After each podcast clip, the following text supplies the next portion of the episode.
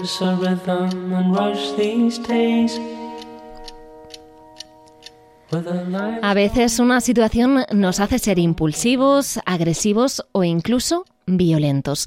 ¿Es culpa de lo que sucede o de nuestra gestión de los hechos? No gestionar nuestras emociones, expresar nuestra opinión con un lenguaje agresivo ante una situación, tiene un nombre y es rabia.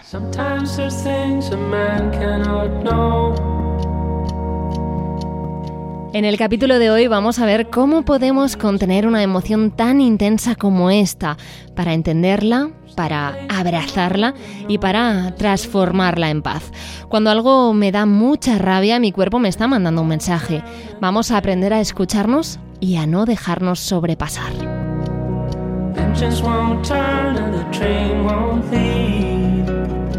Vamos a tener ahora ese momento de paz, de calma y de tranquilidad que merecemos. Vamos a tener un momento para serenarnos.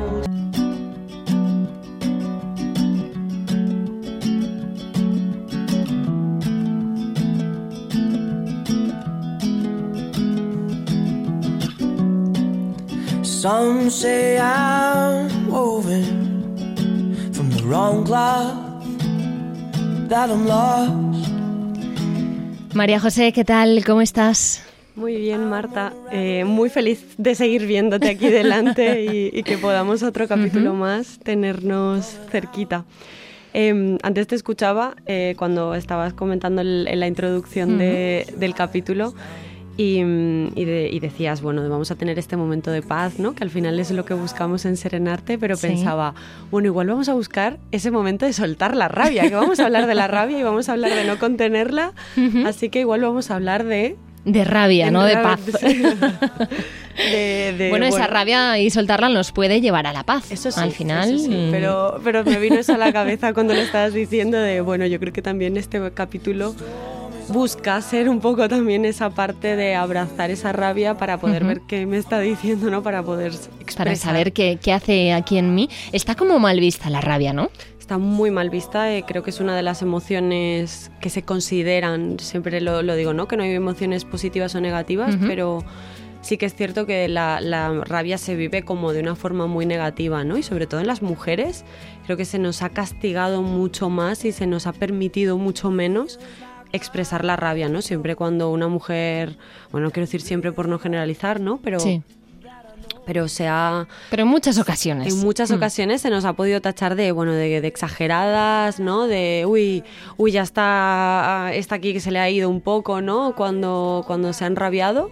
Eh, y, eso creo que es una emoción que, contenerla genera mucho mal. El, tener que, bueno, el no, ser capaz de poder expresar esa rabia, ¿no? Y creo que, bueno, estoy muy contenta que podamos hablar de, esa emoción y que le podemos dar, que le, que le podamos dar ese espacio. Ese espacio que necesita. Exactamente. Mm, ¿Cómo defines tú la rabia? Vale, pues como es una emoción, la, defino como algo temporal y transitorio, ¿no? Algo que empieza y que termina y que, que tiene que transitar. Y que tiene esa connotación negativa que, decíamos em, por las reacciones que puede generar el, tener un, momento de rabia, ¿no? ¿Es normal sentirla?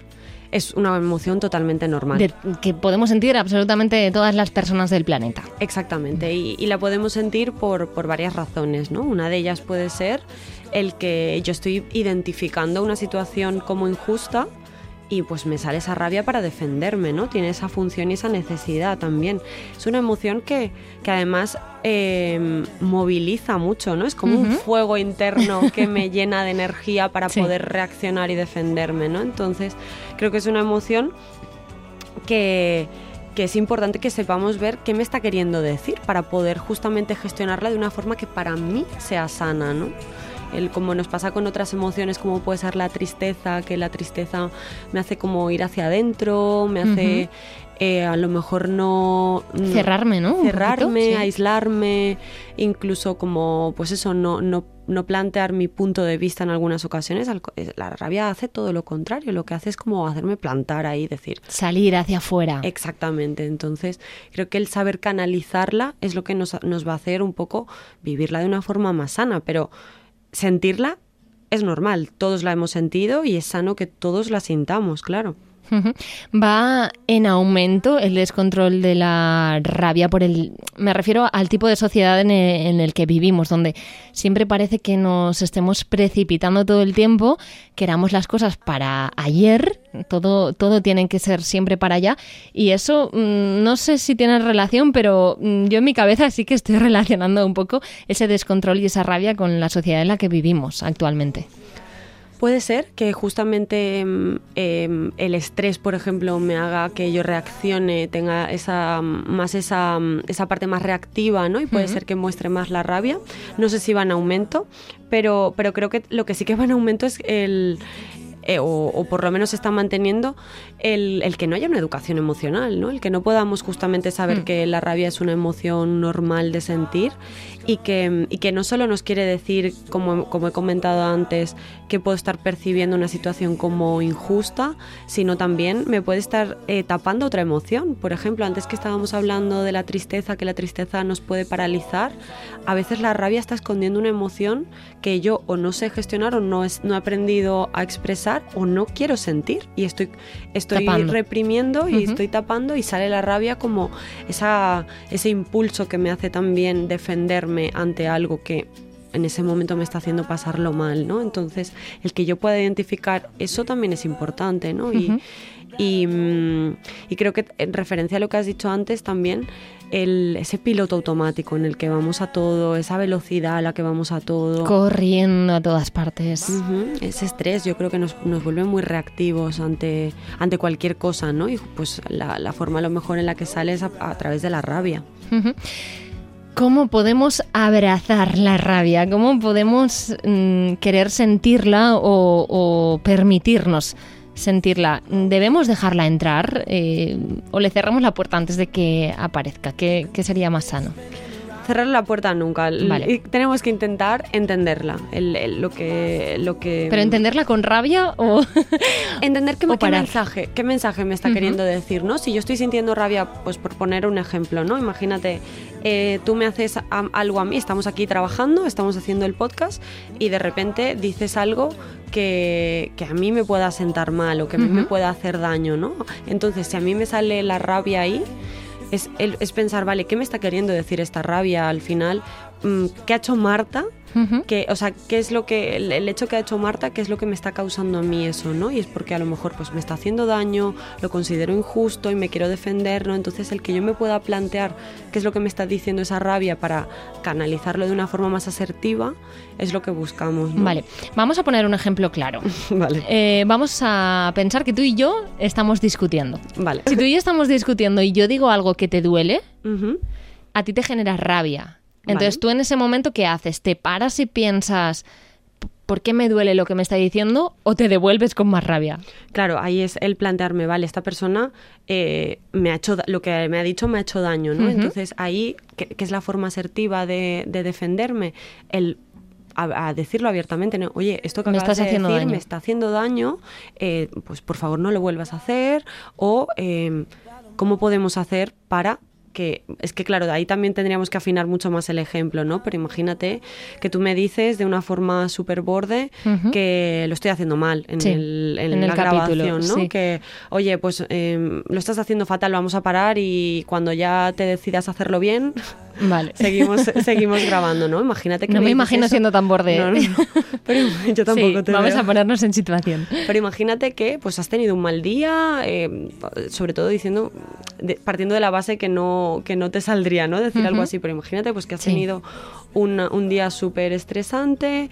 Eh, te han pasado mil cosas antes de llegar aquí y encima llegamos y María José lo está haciendo todo mal porque también ha tenido un mal día o está distraída o simplemente está nerviosa. Entonces me contest tú me dices eso y yo te digo, oye Marta, eh, lo que me acabas de decir está fuera de lugar, me estás haciendo daño, por favor, me lo puedes, si lo piensas o me lo dices de una forma mucho más asertiva o te callas y no me lo dices. Y entonces ahí ya podemos generar un diálogo, ¿no? Vale. Ahí ya... No lo digo porque lo normal cuando a mí me hablan mal es que a mí me salga esa rabia. Claro, porque sale esa, esa defensa. Claro, sí, exacto. A eso me refería. A, a esa rabia yo la contengo para dialogar contigo porque si no acabaríamos las dos enrabietadas. Entonces una discusión es importante que uno al menos sea consciente de que hay que parar Claro, y que, la, que al final yo creo que lo, que tú has dicho es interesante porque has dicho como contener la rabia. A lo mejor no es contener la rabia, es saberla canalizar es canalizarla de una forma que a mí tampoco me haga daño, porque muchas veces esas reacciones también violentas o agresivas hacen que se genere algo mucho que escale ¿no? a otro nivel y que yo luego me pueda sentir culpable, eh, me arrepienta de lo que he hecho. Entonces, no es no sentir la rabia, porque la rabia está ahí, yo no la voy a dejar de sentir porque te hable de una forma más asertiva. La cosa es lo que hago yo con esa rabia. En, Canalizarla y... Exacto. De hecho, em, hay un autor que quiero mirar quién es porque ahora no me sale el nombre, se me ha ido completamente, pero que habla justamente em, de la rabia y de cómo podemos comunicar asertivamente. Eh, vale, aquí, Marshall Rosenberg tiene varios libros sobre, sobre el propósito de la rabia y sobre la comunicación asertiva y justamente dice, o sea, habla de esto que, acabamos de comentar en, el libro del El sorprendente propósito de la rabia. Habla de, que, ya, o sea, la rabia en sí, o sea, no es el estímulo, es lo que desencadena en mí ese estímulo, ¿no? La, rabia en sí no es el mensaje que tú me has enviado, o sea, o que tú me has dicho, sino lo que ha desencadenado en mí lo que tú me has dicho, porque probablemente ha desencadenado una, pues, un, momento en el que yo me he sentido insegura, el que me he sentido atacada, eh, que se han pasado ciertos límites, entonces ahí lo importante es ver, vale, yo estoy sintiendo aquí la rabia porque se ha pasado un límite, sí. Eh, ha tocado un aspecto que a mí me puede generar inseguridad y eh, lo ha dicho en un tono que, que, bueno, que bueno, que ha pasado el límite, ¿no? Ahí volveríamos a lo primero. Pero em, en sí sería lo, lo, lo, segundo, ¿no? Lo que me ha generado a mí la rabia. Entonces, el que yo pueda ser consciente de eso me puede hacer a mí también responder de una forma mucho más asertiva en la que yo puedo comunicarte que ese límite que te voy a poner y luego también el, lo que ha generado en mí lo que tú has hecho. ¿Es la rabia lo mismo que un enfado? Bueno, hay, yo te diría que hay diferentes personas que igual no la definen como lo mismo. Para mí yo creo que sí que lo es. A lo mejor la rabia puede ser algo más temporal, más emoción y el enfado más estado em, anímico. ¿no? A lo mejor el, el enfado puede ser más, más largo, pero en términos generales, yo creo que sería lo mismo. De hecho, puedes encontrar de todo en internet personas que lo ponen como sinónimos y personas que luego generan, ponen más matices ¿no? en los conceptos. Pero, lo que sí. que creo que es que, mm, que debemos diferenciar entre rabia y trastorno explosivo intermitente. Sí. Porque no es lo mismo. No, no es lo mismo. Y de hecho, el, trastorno intermitente se da más en, niños, de hecho. O sea, es un trastorno en sí que lo podemos encontrar principalmente en, niños o niñas sobre los seis años. O sea, no.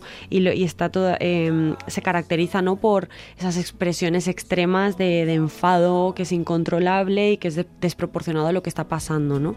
Que la rabia en ese sentido no es así. La rabia puede ser, como hemos comentado antes, temporal y transitoria. Entonces, una cosa sería ese trastorno que además solo se diagnostica en, niños y niñas como sobre los seis años y luego estaría la rabia, que la rabia sí que la es otra cosa. Vale. Sí, sí, sí. Vale. Hablamos de encontrar la calma, pero en un momento de excesos, en una discusión eh, como lo que estábamos hablando antes, ¿cómo, cómo podemos dominarlo? Si estamos sintiendo ya que, viene el fuego interno, ¿cómo lo paramos? Claro, lo, primero... O sea, lo paramos, ¿me entiendes, no? ¿Cómo lo canalizamos? Gestionamos. ¿Cómo lo gestionamos correctamente? Em, lo primero, y un ejercicio que me gusta mucho trabajar, es el empezar a conectar las emociones con el cuerpo. Mm. Eh, siempre lo digo, ¿no? En el, el cuerpo no, no, tiene un filtro a la hora de, de lo que le pasa y la, la cabeza sí que tiene, pasa diferentes filtros, ¿no? Entonces, muchas veces cuando no he sido capaz de conectarme con las emociones con mi cuerpo, no sé distinguir cuando me está viniendo este fuego interno, ¿no? Este fuego que hablamos, ¿no? Entonces, eh, lo primero es ir identificando el, el que mm, como qué cosas físicas me genera cada emoción, ¿no? Entonces cuando yo empiezo a sentir ese fuego ya sé que está viniendo la rabia, por ejemplo, eh, muchas veces va mucho más rápido y es más difícil, ¿no? Pero también hay, hay niveles. Y a partir de ahí Por ejemplo, si yo de normal eh, me cuesta gestionar la rabia, tengo que darle un tiempo muerto a esa emoción. Tengo que darle un tiempo muerto en el que la emoción se enfríe un poco para poder bajar ¿no? ese fuego.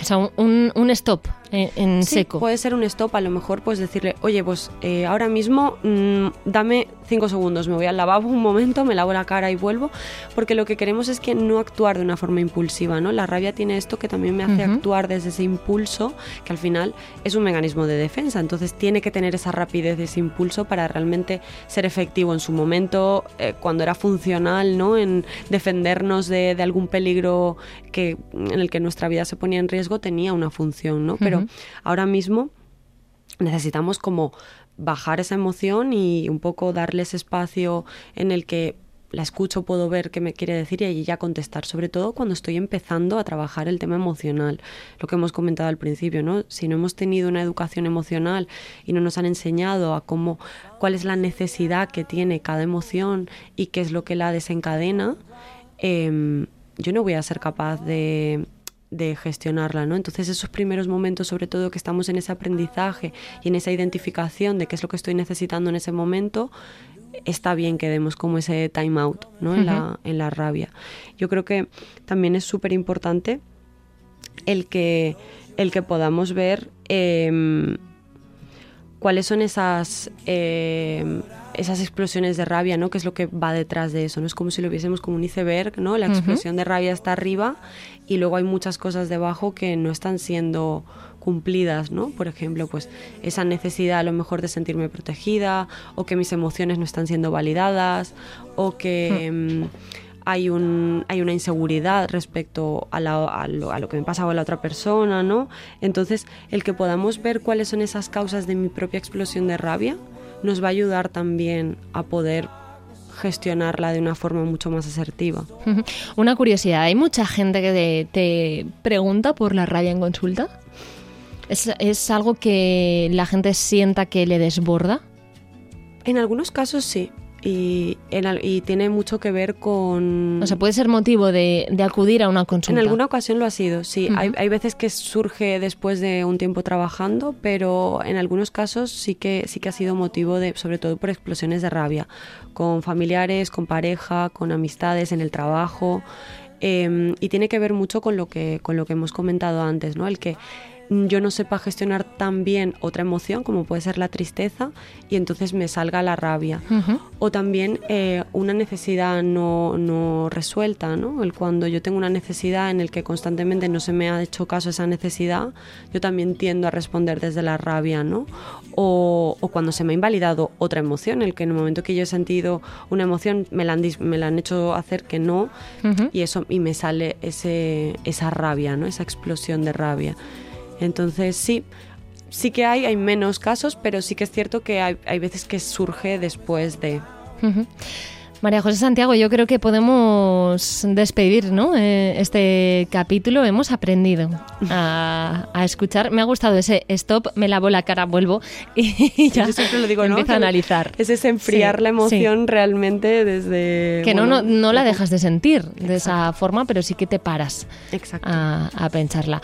Muchísimas gracias. Próximo capítulo, ¿tenemos ya tema? Sí, de la procrastinación. Es complicado, ¿eh? es complicado decirlo. Procrastinación. Bueno, pues hablaremos de por qué dejamos las cosas para luego. Exactamente. Un abrazo muy fuerte. Un abrazo.